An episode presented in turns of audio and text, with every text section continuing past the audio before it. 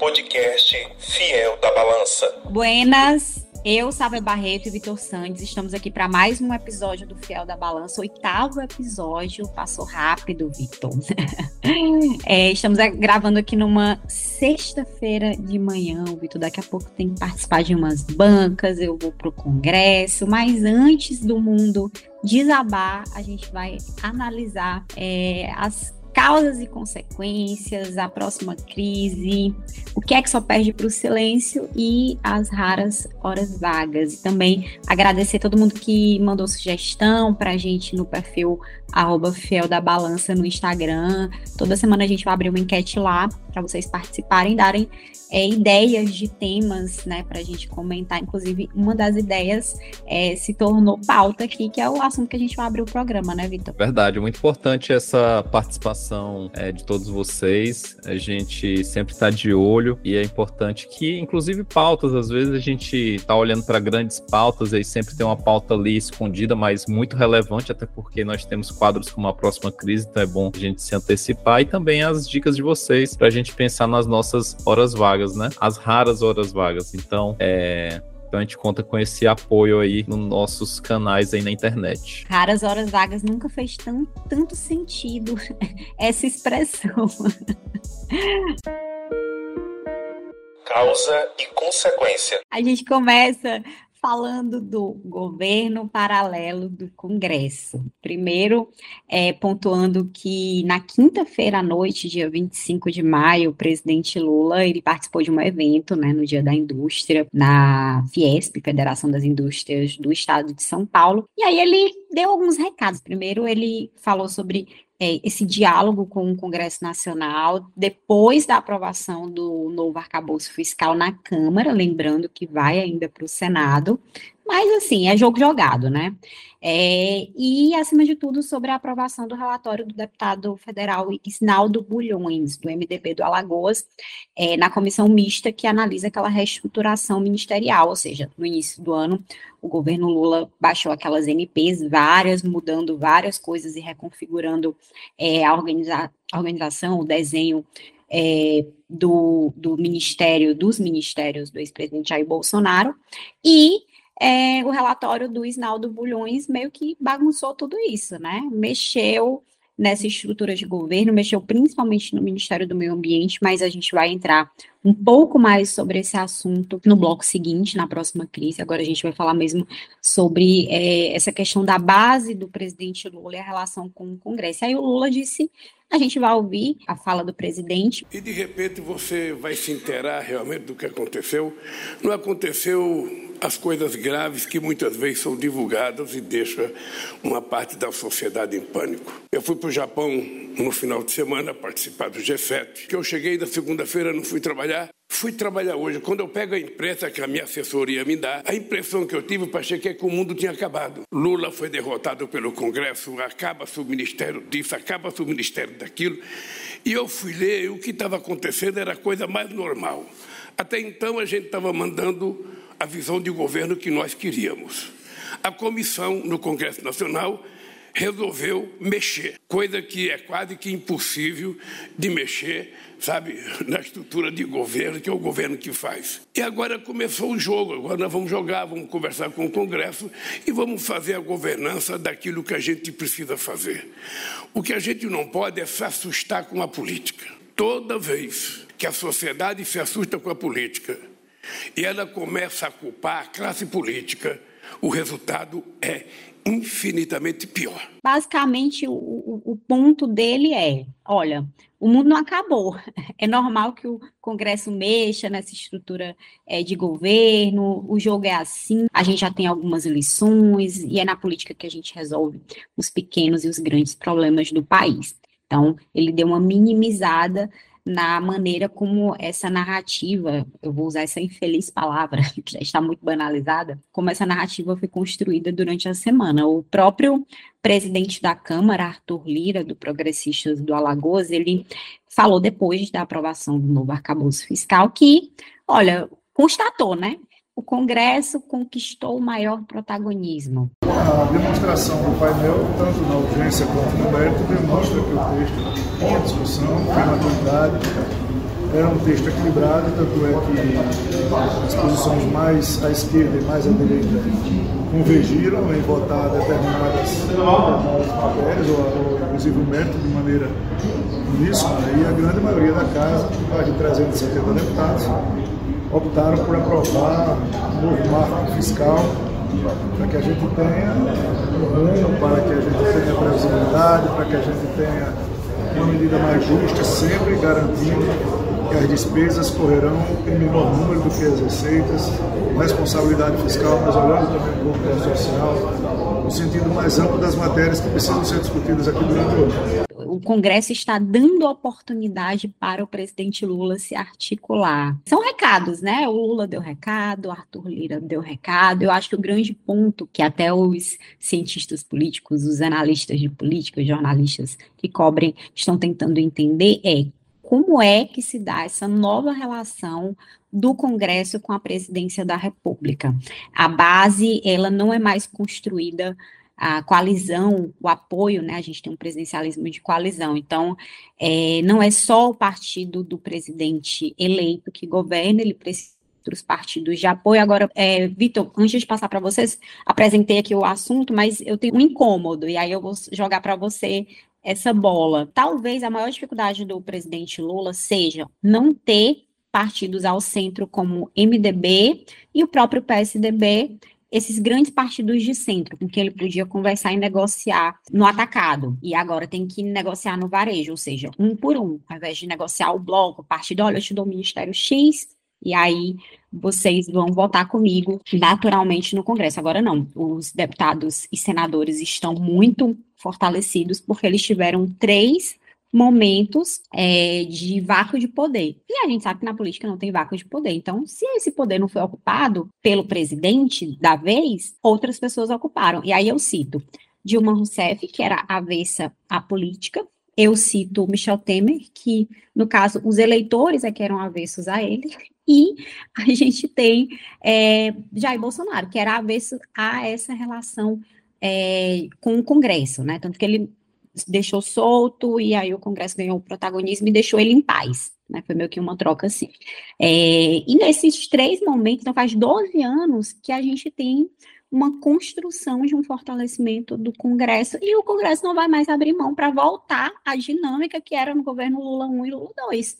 Então, existe uma dificuldade, sim, apesar da fala do presidente Lula, eu vejo que há dificuldade. Agora, também não é esse fim do mundo, é uma nova reconfiguração, uma nova realidade que precisa ser lidada. A questão, Vitor, é quais as ferramentas que o governo tem para lidar com isso e, acima de tudo, vai conseguir? Na verdade, nesse nosso causa e consequência, é muito difícil a gente pensar causas das derrotas, das dificuldades, dessa relação do governo Lula com o Congresso, é como se essas causas tivessem acontecido agora. A gente tem que retomar realmente, é, pelo menos aí 2015. 2015 tem um momento, é um momento bastante importante, é quando o Congresso percebe que tem muitos poderes é, e pode ampliar esses poderes ainda mais no contexto ali de enfraquecimento da então presidente Dilma Rousseff e no momento que a coalizão é, começa a se desmantelar. É isso na passagem, sobretudo, aí do, de 2015 para 2016. Mas 2015 tem uma mudança orçamentária bastante importante, quando as emendas impositivas são aprovadas. Essa, a, ou seja, os parlamentares, individualmente, eles têm uma quantidade de recursos é, é, é, destinada todos os anos no orçamento, mas esses recursos não eram é, impositivos, ou seja, os, o, as emendas elas passavam pelo executivo, o executivo decidia se de fato iria é, executar ou não. A partir de 2015 isso mudou, as, as emendas individuais parlamentares passaram a ser de execução obrigatória. Então, os deputados e senadores, eles, de alguma maneira, ganharam poder porque eles não precisavam negociar a execução da emenda individualmente com os parlamentares. Muitas vezes, os parlamentares utilizavam uma estratégia que era de submeter suas emendas principalmente os deputados da coalizão, é, submeter suas emendas aos ministérios que tinham ali algum alinhamento político. Por exemplo, o partido ocupava o ministério, então eu sou do mesmo partido, mandava para aquele ministério. Então, isso facilitava tipo esse MDB processo. na saúde, MDB historicamente fica na saúde. Aí o deputado do MDB vai focar lá para mandar as emendas no ministério que vai facilitar a liberação. Aí tem os ministérios que são típicos do PT, por aí vai. Era assim. Ainda hoje tem um pouco disso, mas a questão é, isso não é mais a única maneira, né, de conseguir liberação. Isso, e de fato, é, isso foi mudando. Claro que tem uma parte que é, é de obrigação, é obrigatório que seja destinada à saúde e educação, mas quando se torna impositiva, a negociação muda o tom. Então, ao longo do tempo, realmente eles, for, eles se empoderaram nesse sentido. Em 2019, sabe, nós tivemos uma outra alteração muito importante, foi a criação das transferências voluntárias especiais, o que a gente conheceu popularmente como emenda PIX. Não precisa mais estabelecer convênios para poder fazer a transferência desses recursos de, de emendas para os municípios. Esse, essa transferência vai basicamente diretamente para o município. Isso facilitou muito a chegada desses recursos aos municípios e, consequentemente, às prefeituras, e também ponderou ainda mais deputados e senadores nesse sentido. E também as chamadas emendas do relator geral, que eram emendas utilizadas somente para corrigir distorções no orçamento, e é, esses recursos chegaram a mais de 50 bilhões de, de reais é, executados aí nos últimos é, três anos, né? Elas foram declaradas inconstitucionais pelo STF, mas o ponto é que os deputados, senadores, sobretudo os deputados, passaram a ter acesso a um volume de recursos que nunca na história do país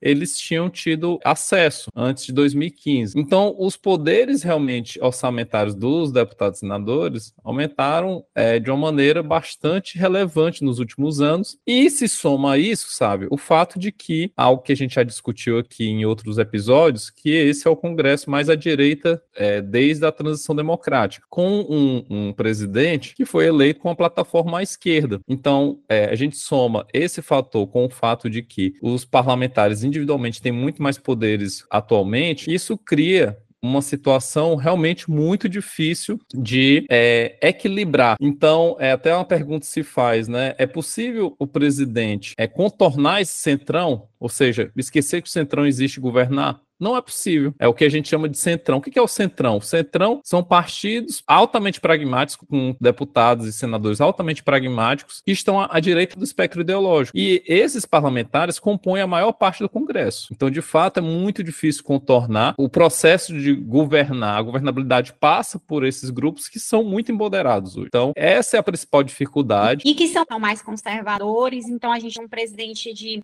centro-esquerda com um governo mais de centro e um Congresso mais de direita. É uma negociação muito delicada. Agora, você não vai ganhar sempre, né? Não tem como. Talvez houve aí uma expectativa exagerada do, dos próprios petistas. Vamos vencer Bolsonaro e a gente vai mudar o Brasil não vai acontecer assim. Vai ganhar e vai perder. Agora, perder uma reconfiguração de ministério, Vitor, é quase. Eu não sei se é inédito, talvez você saiba mais do que eu, é, mas é muito difícil um presidente não conseguir fazer valer. E assim, o que eu acho interessante a gente destacar é que o Congresso não vai recuar, esse Congresso mais conservador que a gente desenhou agora, é, vai tentar fazer valer as suas vontades, lembrando que não é uma questão é, puramente, meramente ideológica.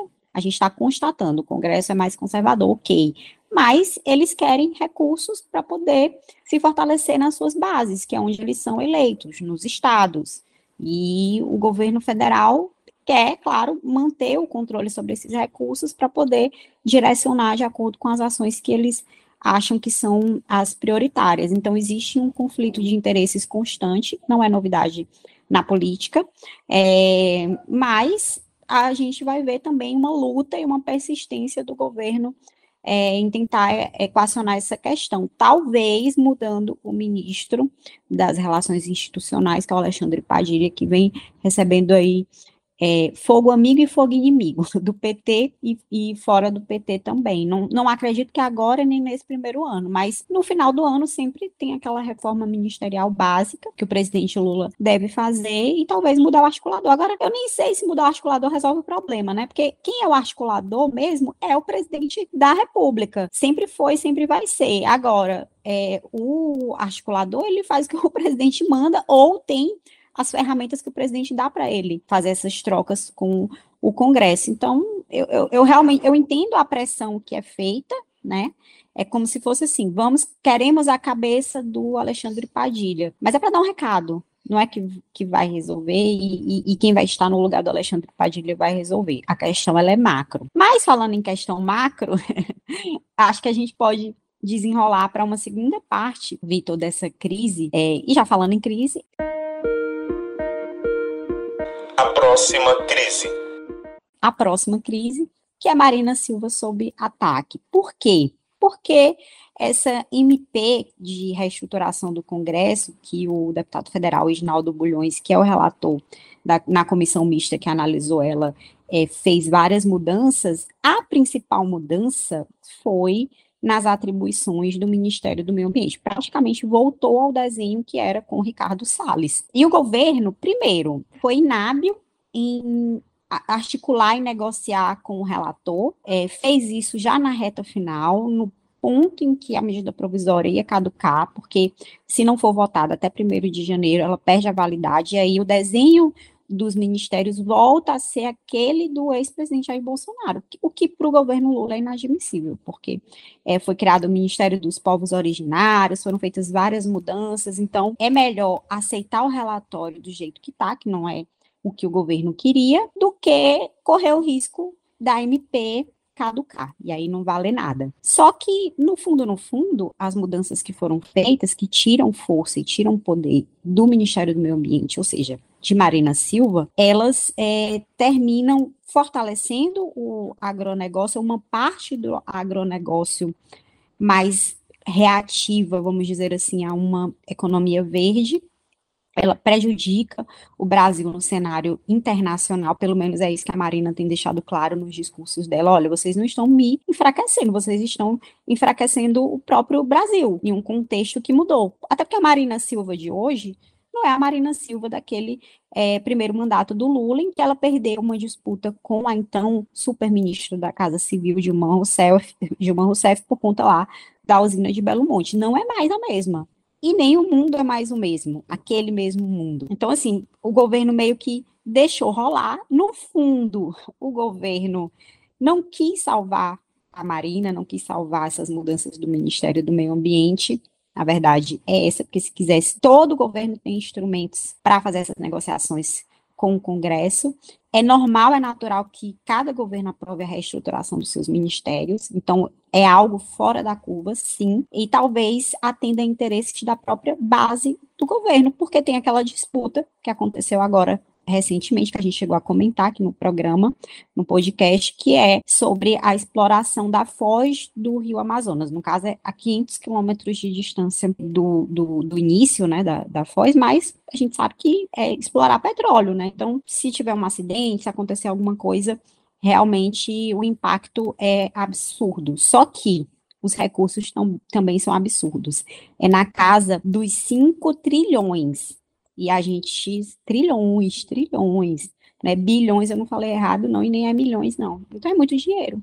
Que o Amapá quer, que toda aquela região quer, que os deputados querem e que o governo Lula também quer. E aí eu jogo para você, Vitor. É, você acha que realmente toda essa questão é porque o presidente Lula, ele realmente não tem essa visão a respeito é, da economia verde, do fato de que é, uma economia sustentável é realmente o caminho para o futuro, porque, por exemplo, ele assinou agora uma medida que barateia né, a venda de carros populares, mas populares, assim, atende a classe média e incentiva a indústria automotiva, combustíveis fósseis, tudo isso que polui muito. Bem, sabe, é um tema realmente bem intricado. Acredito que, como você bem comentou, as condições políticas se alteraram do governo Lula 1 e 2 para agora. Primeiro ponto é que, de fato, como comentávamos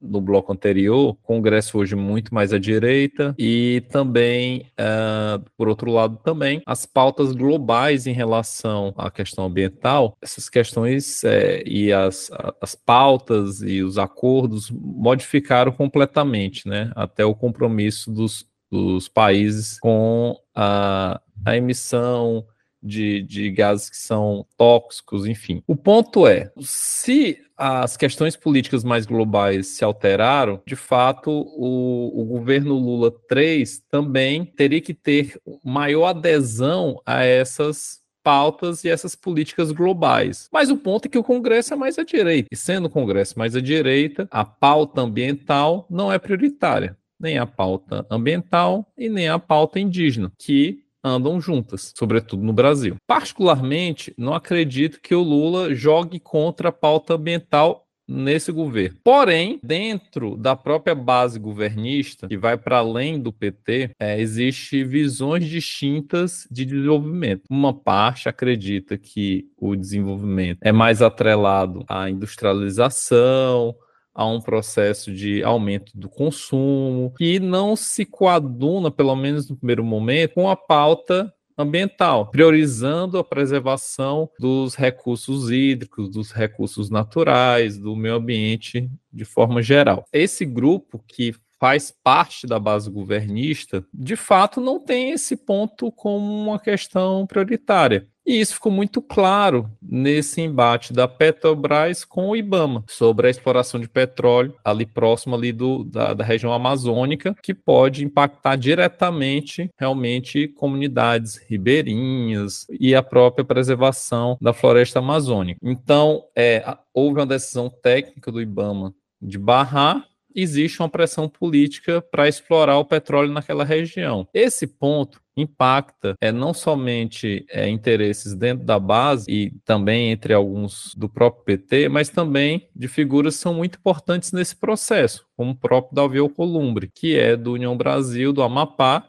e tem um grande interesse nessa pauta. Esse conflito né, entre o Davi Alcolumbre e todos aqueles que representam uma ideia desenvolvimentista para aquela região, de fato, é uma visão política e até a visão de mundo que se contradiz à visão que a Marina Silva defende, né? O seu partido, a rede, que faz parte da base, sobretudo aquela, aquela visão e, é, de política ambiental de desenvolvimento que foi defendida na eleição, no período eleitoral, pelo Lula e pela, pelo seu, pela sua candidatura. Essas contradições elas já estavam postas ali naquele momento. E com um Congresso muito mais à direita, de fato, em algum momento, essas contradições seriam publicizadas. Isso está acontecendo agora. Eles aproveitaram é, esse momento de reestruturação das atribuições dos ministérios para poder fazer a apresentação de um novo texto, que a gente chama de substitutivo pelo relator, para apresentar um texto que esvazia atribuições do Ministério do Meio Ambiente e do Ministério dos Povos Indígenas. O fato é que tem uma fala do Randolph que é bastante sintomática nesse sentido, lamentando o esvaziamento, mas destacando que 90% da medida provisória foi é, aprovada. Mas o fato é que onde foi esvaziado, os 10% tocam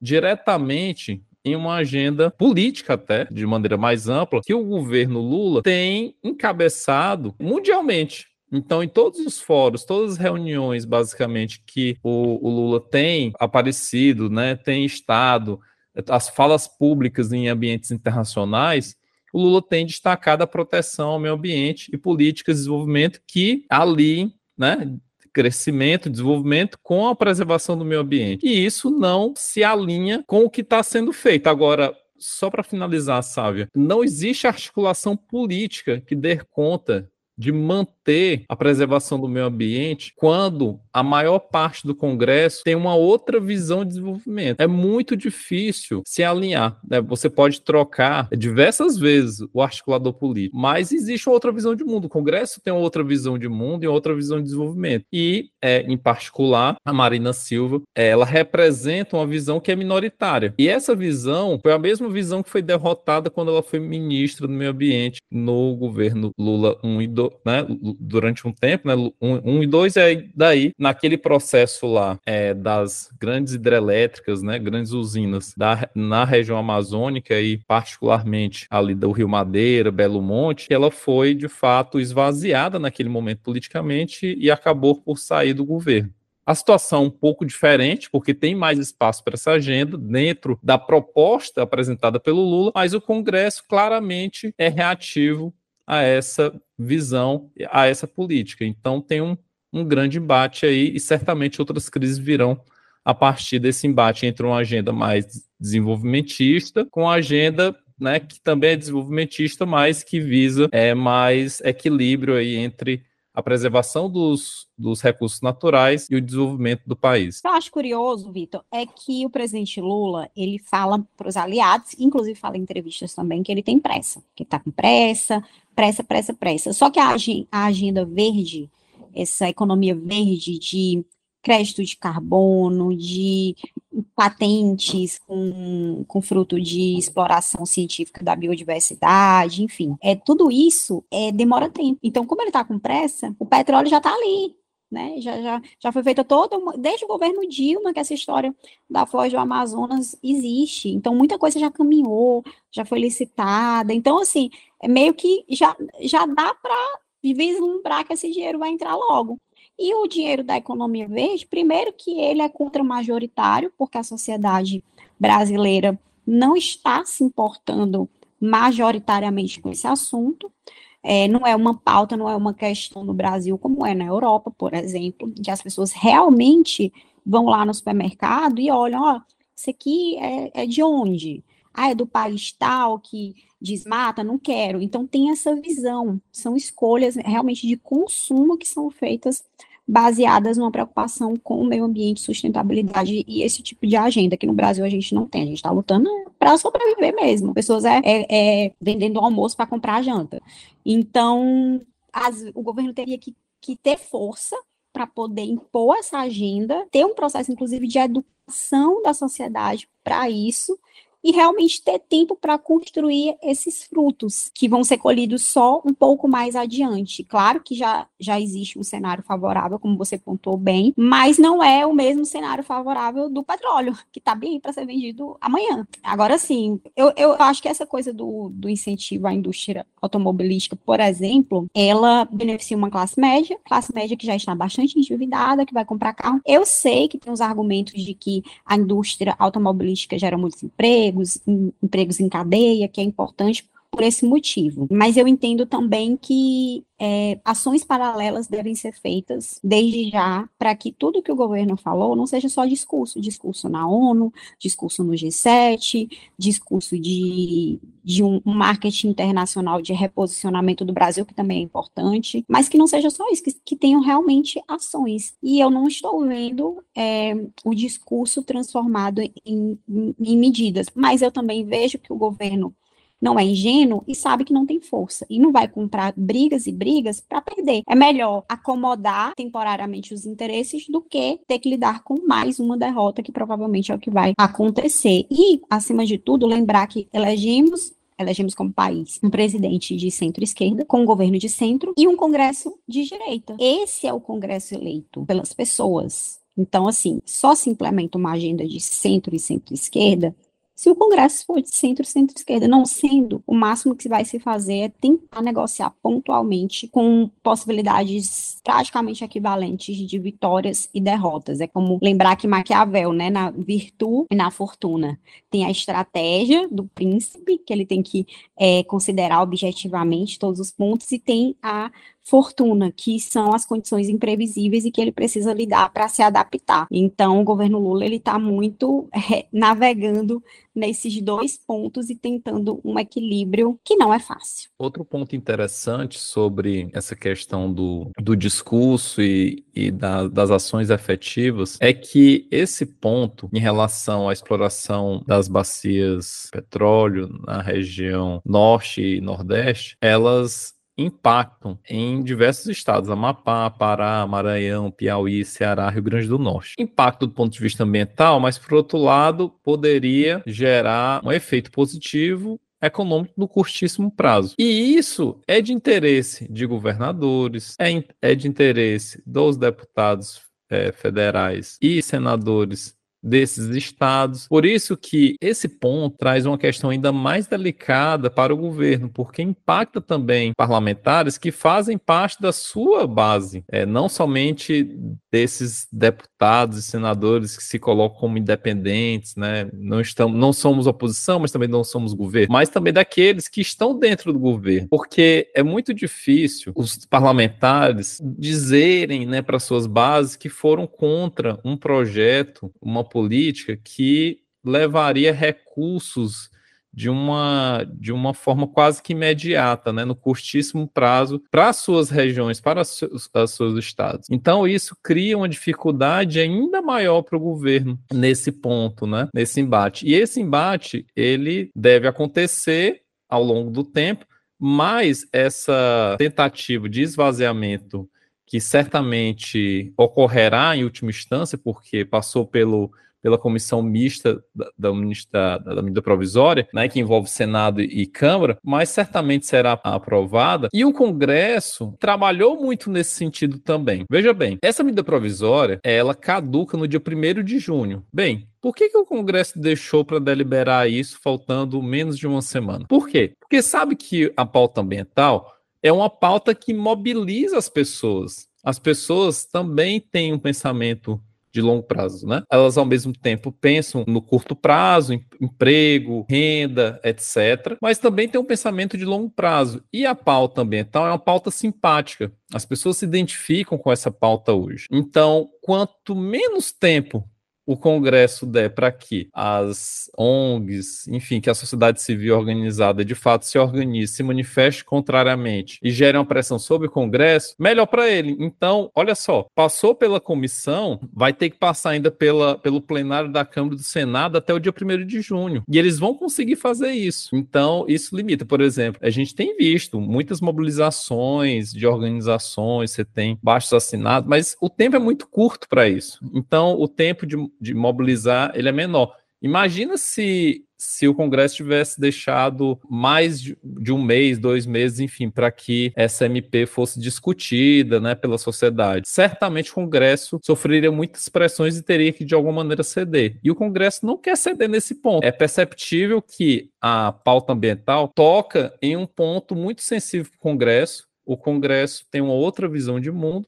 e, de fato, vai fazer o possível para poder manter a redação a, apresentada pelo relator e que foi aprovada simplesmente por 15 votos a 3 na comissão mista. Então, isso já é um termômetro de como a média do Congresso aí pensa, né? Acho que como o, o tópico é a próxima crise, né, o nosso bloco, de fato, acredito que os desdobramentos vão acontecer e a gente vai voltar a esse assunto em outros programas, em outros episódios do Fiel da Balança. A gente tem agora o nosso penúltimo bloco, que é o Só Perde para o Silêncio.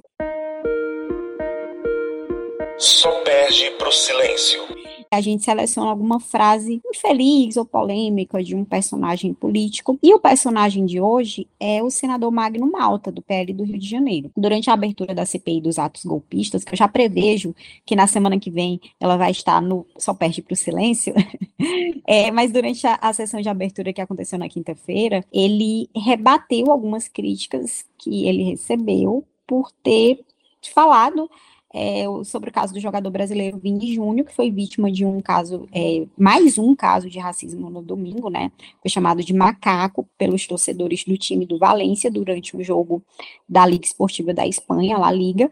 É, teve uma repercussão internacional que foi muito motivada pela repercussão dentro do Brasil, pronunciamento do presidente Lula no G7. Mas o ponto é que o Magno Malta, ele é, chamou novamente o Vini Júnior de macaco. A gente vai ouvir. O mais triste para mim é que as emissoras ficam com esse assunto desde ontem. Reverberando. Não, não, reverberando, revitimizando ele, porque o assunto da Ibope, para eles ganhar mais patrocinador. É uma descaração isso. E depois é o seguinte, gente. Assim, é um assunto que eu nem posso falar em público. Mas quando o cara é picado de cobra, quando ele corre para tomar uma injeção, aquela injeção foi feita de quê? De cobra. Então você só pode matar alguma coisa com o próprio veneno de alguma coisa. Tá bem? De alguma coisa. Então é o seguinte, Cadê os defensores da causa animal que não defendem o macaco? O macaco está exposto. Veja quanta hipocrisia, certo? E o macaco é inteligente, é bem pertinho do homem, a única diferença é o rabo. Ágil, valente, alegre, tudo que você possa imaginar, ele tem. Ele tem. Sabe?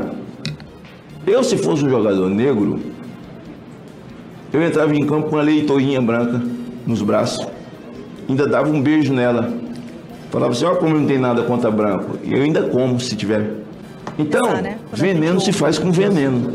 Então esses caras ficam insistindo nesse negócio de macaco, daqui a pouco a Associação de Defesa dos Animais, que não tomou a defesa, então fica retimizando, revitimizando o, o Vinícius, ao invés de colocar o menino lá em cima. Olha, a gente ouviu a fala do, do senador Magno Malta e a justificativa dele, né?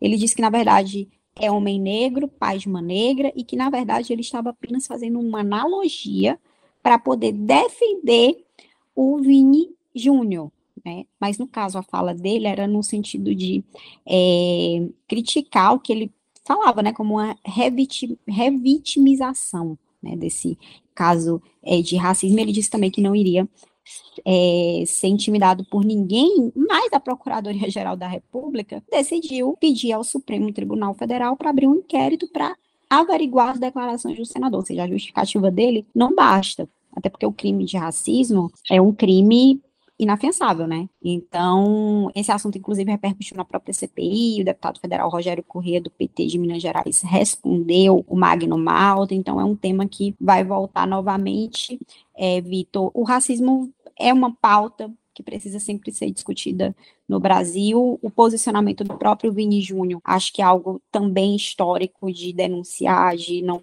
ficar calado, de apontar o que estava acontecendo e a reação das autoridades brasileiras. Como é que você enxerga tudo isso? O primeiro ponto, até por ser um homem branco, é muito difícil falar a partir da perspectiva do, do Vini Júnior. Ele sofreu simplesmente mais de 10 casos assim, documentados de racismo quanto exercia seu trabalho. Que é isso? Jogador de futebol está exercendo seu trabalho, enquanto isso, ele tem sofrido recorrentemente casos de, de racismo, né? E isso é muito grave, né? Muito grave porque é um, um jogador que atua em um, um país que tem é, ca outros casos, né? A gente tem até o caso de outros jogadores brasileiros que têm, so, sofrido casos de, de, racismo nessa liga, né? A liga tem sido bastante leniente na sua atuação contra o racismo. O próprio posicionamento do presidente da liga nas redes sociais foi bastante criticável, porque responsabilizou a vítima. Então é muito muito sério realmente. Mas, por outro lado, Vini Júnior é, tem lidado com a questão de uma forma muito muito séria, visibilizou ainda mais a situação que ele passa e outros jogadores também, levantando a questão. O governo brasileiro prontamente se posicionou no, naquele contexto da reunião do G7 e também cobrou posicionamentos das próprias autoridades espanholas. O ponto em relação ao Magno Malta, me parece que eu acho que tem, tem alguns pontos. Eu acho que ele até depois tenta se colocar, né? Se coloca como um homem negro que é, né? Ou seja, ah, não sou racista e tal, né? Mas aqui há uma ausência da compreensão de que um, o racismo é estrutural, é, tanto pessoas brancas quanto pessoas negras podem cometer ato de racismo desde que não, né, não é, compreenda o debate e também entenda que isso estrutura as nossas sociedades, né? Brasil, enfim, e a Espanha também por ter sido um país colonizador, o Brasil também por ser um país colonizado e um passado colonial, foi um dos países que mais atuou no tráfico de escravos, então a gente tem um passado colonial que muito nos impacta hoje. Então, essa compreensão é muito importante. E o segundo ponto, sabe, é que também não basta que a gente reconheça que o racismo existe. É importante que a gente seja antirracista, ou seja, que a gente é, se posicione tanto no, nos discursos públicos, também nos nossos posicionamentos nas redes sociais, mas também nas ações, de uma forma antirracista, né? combatendo o racismo em todas as nossas ações. E a fala do Magno Malta, ela demonstra a incompreensão do racismo estrutural e também demonstra também é, empatia a quem sofreu um caso horroroso de racismo, né? E que tem sofrido, né? Não somente o Vini Júnior, como também, é, historicamente, as pessoas negras brasileiras. Então, a, me parece que a fala tentava, de alguma maneira, utilizar o episódio para poder atacar as pessoas que defendem a causa animal, né? Cadê os defensores dos animais, né? Mas ela, na verdade, só visibilizou uma incompreensão do problema do racismo estrutural que tanto nos impacta, inclusive nos limita enquanto projetos civilizatório, né? Então é, é deprimente até é, ver a fala, ouvir a fala do, do parlamentar e entender que é, isso é, essa fala, ela também representa um conjunto de pessoas que acham a questão do racismo uma questão menor, né? Como né, o tal do mimimi, mas que o Vini Júnior tem demonstrado como como, né, como se lida com a questão, né? Ou seja, visibilizando e fazendo com que é tanto pessoas negras, mas também como pessoas brancas devem encampar essa essa pauta. Então, é uma situação delicada, mas a gente deve encampar essa luta, né? Todos nós, né? Independentemente é, da cor, enfim. Então, acredito que, que esse é o ponto e, e, e que bom que o Ministério Público, né? A PGR no caso, é, tem se posicionado institucionalmente sobre a questão. Para pontuar, que eu acho que você contemplou totalmente todas as nuances desse assunto, que é muito complexo, é, só dizer que, primeiro, não é um caso pontual, talvez algumas pessoas pensem, ah, tem lá no estádio 500 mil pessoas e tem 2 mil pessoas é, que estão fazendo bagunça. Não é pontual, tá? Não é um caso isolado, é, até porque a reação das instituições e das autoridades na Espanha mostram é, que não enxergam o problema como algo extremamente grave, que é o que esse caso representa. É, e o que é que, ah, claro, tem várias visões, né, sobre a formação do Brasil e, e, e, de onde vem a nossa desigualdade social, que é absurda. As pessoas rica, ricas ganham muito, as pessoas pobres ganham muito pouco e o abismo é enorme. Então, é, lugares que têm mais igualdade, não é que todo mundo é rico, mas é que uma pessoa que vive bem e uma pessoa que tem menos renda, elas conseguem morar no mesmo bairro, frequentar os mesmos lugares. Isso é a igualdade. Que no Brasil a gente não vê. As pessoas ricas, elas vivem é, praticamente encasteladas. E os pobres em guetos. É assim que funciona. E qual é a raiz da desigualdade? Tem visões diferentes, mas uma delas é a questão do racismo. O modo como a gente saiu do sistema de escravidão, o Brasil foi o último país a deixar esse sistema abominável. É, as pessoas negras que eram escravizadas, elas foram jogadas na rua é, sem nenhuma estrutura e apoio do Estado para poder né, é, ocupar o mercado de trabalho, se qualificar. E essa pecha, essa imagem é, negativa que a sociedade tinha a respeito delas naquela época persistiu. E essas pessoas tiveram menos oportunidades desde então por culpa do Estado que as escravizou e aos seus descendentes que terminaram herdando toda a, a condição negativa financeira, a falta de oportunidade, porque a gente sabe que se você tem acesso a boas escolas, você tem acesso a uma boa educação, acesso a, a uma rede de contatos, a colegas que vão te indicar para oportunidades, você vai adquirir um determinado vocabulário e por aí vai. Então, assim, é, a tendência é que a riqueza se reproduza e a pobreza se reproduza. E a pobreza é maior entre os negros por conta do racismo e do nosso histórico de escravidão e da saída da escravidão, é, que foi algo é, terrível. Então, assim, o problema do racismo, ele é estrutural e se a gente é, minimizar, como foi minimizado é, desde o século XIX, né, no, no final, é, eu acho que a gente vai continuar lidando com um problema sério, um problema que afeta a maior parte da população, que é negra e parda no Brasil.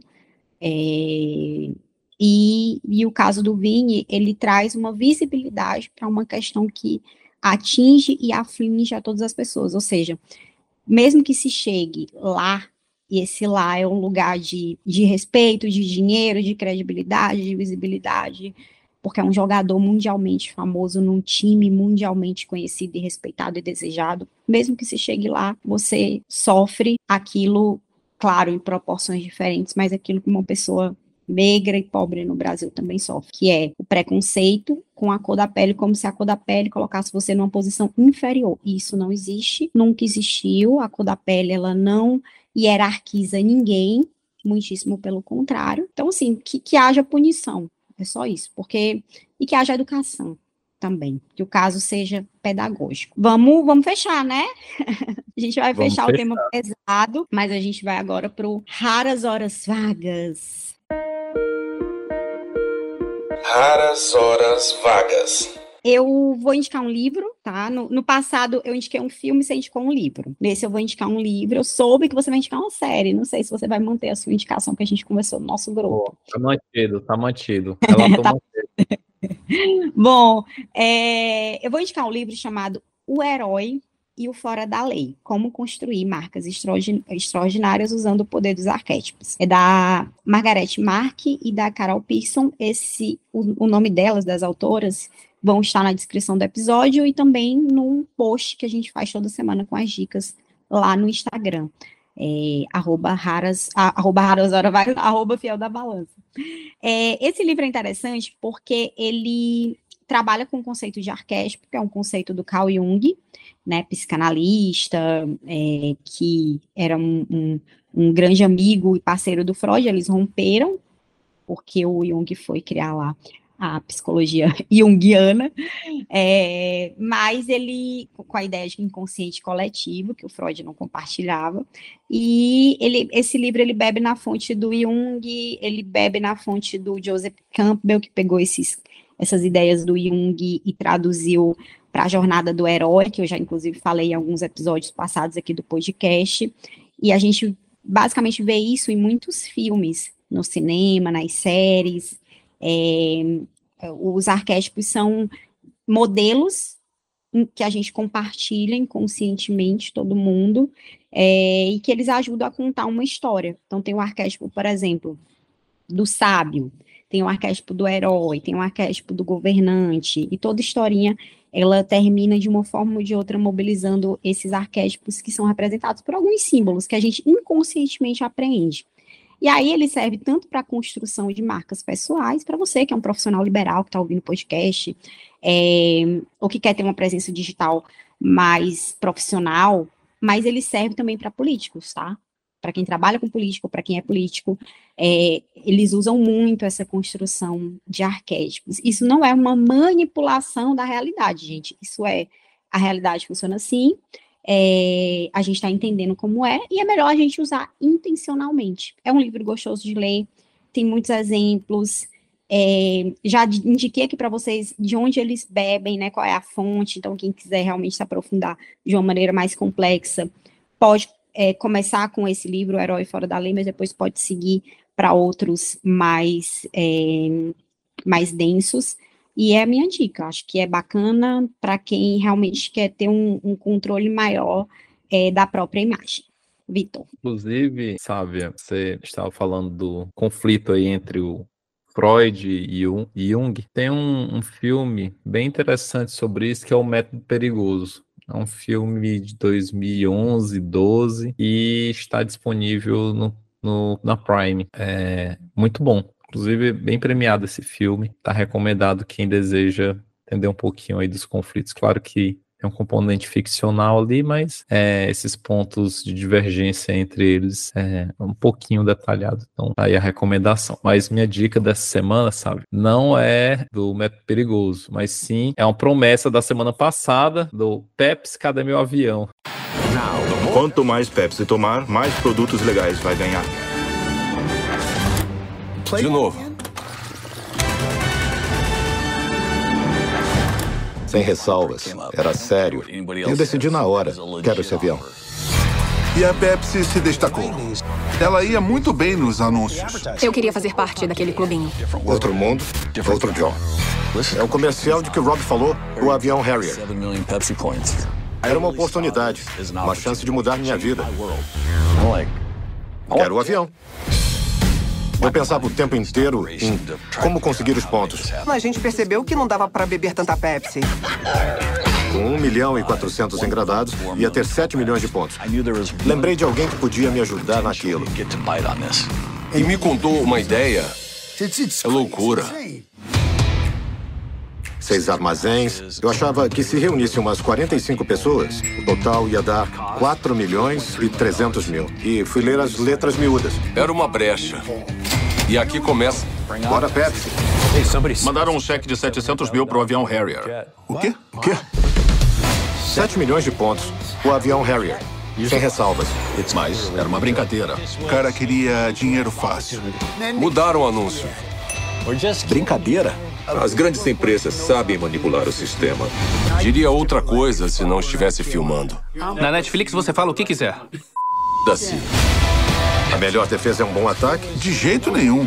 A gente admitiu que tinha errado. Admitimos. Estava fora da minha área. A gente dá cabo. O que a gente vê em filme de espiões era coisa de filme de ação. A gente não vai ser preso por causa desse avião. A gente tinha que agitar um pouco as coisas. Reviravolta. Dá pra saber tudo sobre o cara. Dá um Google. Foi aí que começou a mudar. Não imaginavam que ia ter um John Leonard. O que eu tinha a perder? Ele queria o avião. Eu quero o avião. O Johnny quer o avião.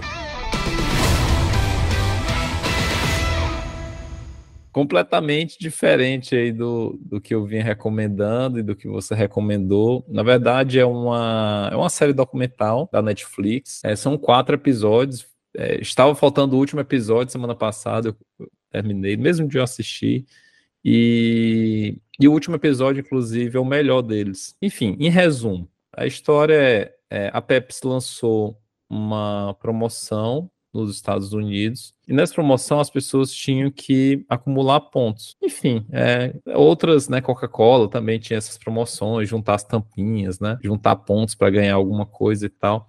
Só que a Pepsi ela foi longe demais no seu marketing, né? Ela prometeu um jato, um jato militar, inclusive. E esse jato, se você juntar 7 milhões de, de, de, de rótulos, é, em rótulos, né, você conseguiria esse, esse jato. E aí, é, um jovem teve a brilhante de, ideia de, bem, vou juntar esses rótulos e ganhar meu jato, né? E custava ali em torno de 32 milhões de dólares à época. E ele conseguiu juntar e pediu o prêmio para a Pepsi. E a Pepsi, claro, não deu. Spoiler. Eu quero saber se ele conseguiu jato ou não. Pode falar, pode falar, pode falar, Ah, Vitor. alerta de spoiler, alerta de spoiler. Ele não conseguiu.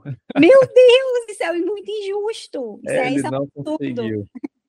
E o que é mais legal que isso virou um processo judicial. é, então, Ele inclusive. foi indenizado? Não foi, pelo, pelo, pe- pelo documentário, ele não foi indenizado. Na verdade, eles ofereceram um acordo, ele acabou não topando. É, e era até um acordo interessante, mas ele não, não topou, vocês vão ver lá. E o que é mais interessante, sabe, é que aí isso trata muito sobre a publicidade e o marketing, né? Acho que nos anos 80, anos 90, acho que as empresas de publicidade foram longe demais. Longe demais. Elas prometiam tudo. Todo E- mundo foi longe demais na década de 90. Olha a Sim. banheira do Gugu. Verdade, verdade. E sabe o que é mais interessante? Que eles esqueceram de fazer uma coisa muito básica: colocar aquelas letrinhas, isso, aquelas letrinhas pequenininhas que você tem que pegar a lupa para olhar, e eles não colocaram, e é, isso gerou realmente processo judicial. E aí, é, ele não conseguiu. Agora, o que é mais interessante, sabe, no quarto episódio, e aí recomendo muito que vocês assistam o quarto, é bem interessante é que é, eles mostram como esse, essas campanhas, e aí eles citam a Pepsi, né, é, realizadas em vários países, que aqui não foi só o caso dos Estados Unidos, é, como isso gera um efeito nas pessoas. Então, ele mostra um caso de um país na Ásia em que as pessoas juntavam esses rótulos para poder obter prêmios, né? Então, as pessoas que não têm condição financeira, elas juntam os rótulos, tentam de todas as formas é, recolher do lixo, enfim, por aí vai, para poder recolher rótulos porque simplesmente não tem acesso a bens de consumo. Porque são muito pobres e tal.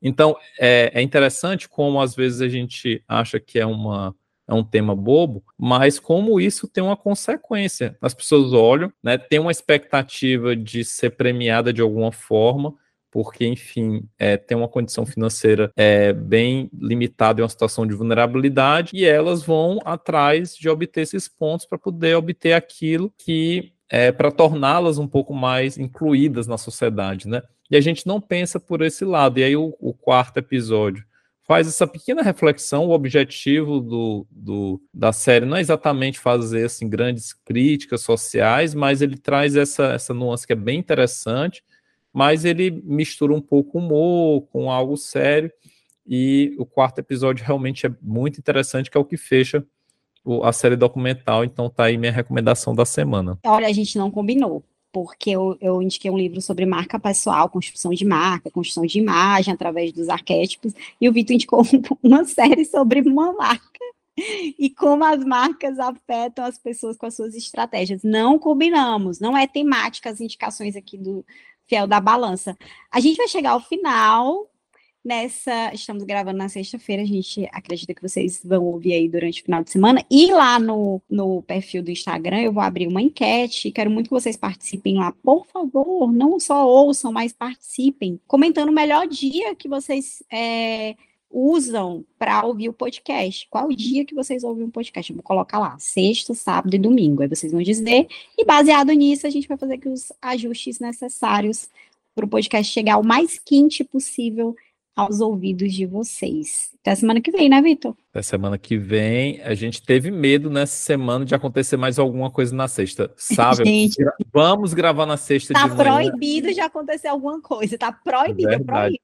A gente teve que fazer uma seleção muito criteriosa dos fatos. A gente, por exemplo, a questão do esvaziamento do Ministério dos Povos Originários Indígenas. Enfim, é uma questão que a gente poderia ter se debruçado longamente, que é um ponto super interessante sobre a questão da demarcação de terras indígenas, mas simplesmente vocês iriam ter que aturar a gente por duas, três horas aqui. Então, como essa não é exatamente uma, uma boa estratégia, é, mas, enfim, claro que é, tivemos outras questões essa semana, é, elas estão relacionadas com os temas que a gente abordou, mas também a gente quer ouvir vocês. O que, que vocês querem é, que a gente trate na próxima semana? Que dia? Enfim. E também eu peço, curtam, sigam, coloque cinco estrelinhas aí no Spotify. Marca e compartilha quando estiver ouvindo, minha gente. Exatamente. Então é isso, Sávio. Enfim, a gente tem uma próxima semana aí de transição entre maio e junho certamente muitas questões serão debatidas, inclusive essas que a gente debateu hoje, como a questão do, do das MPs, das CPI, CPMI, etc. Então, até semana que vem, promete, vem aí. Até, tchau, tchau, pessoal. Podcast Fiel da Balança.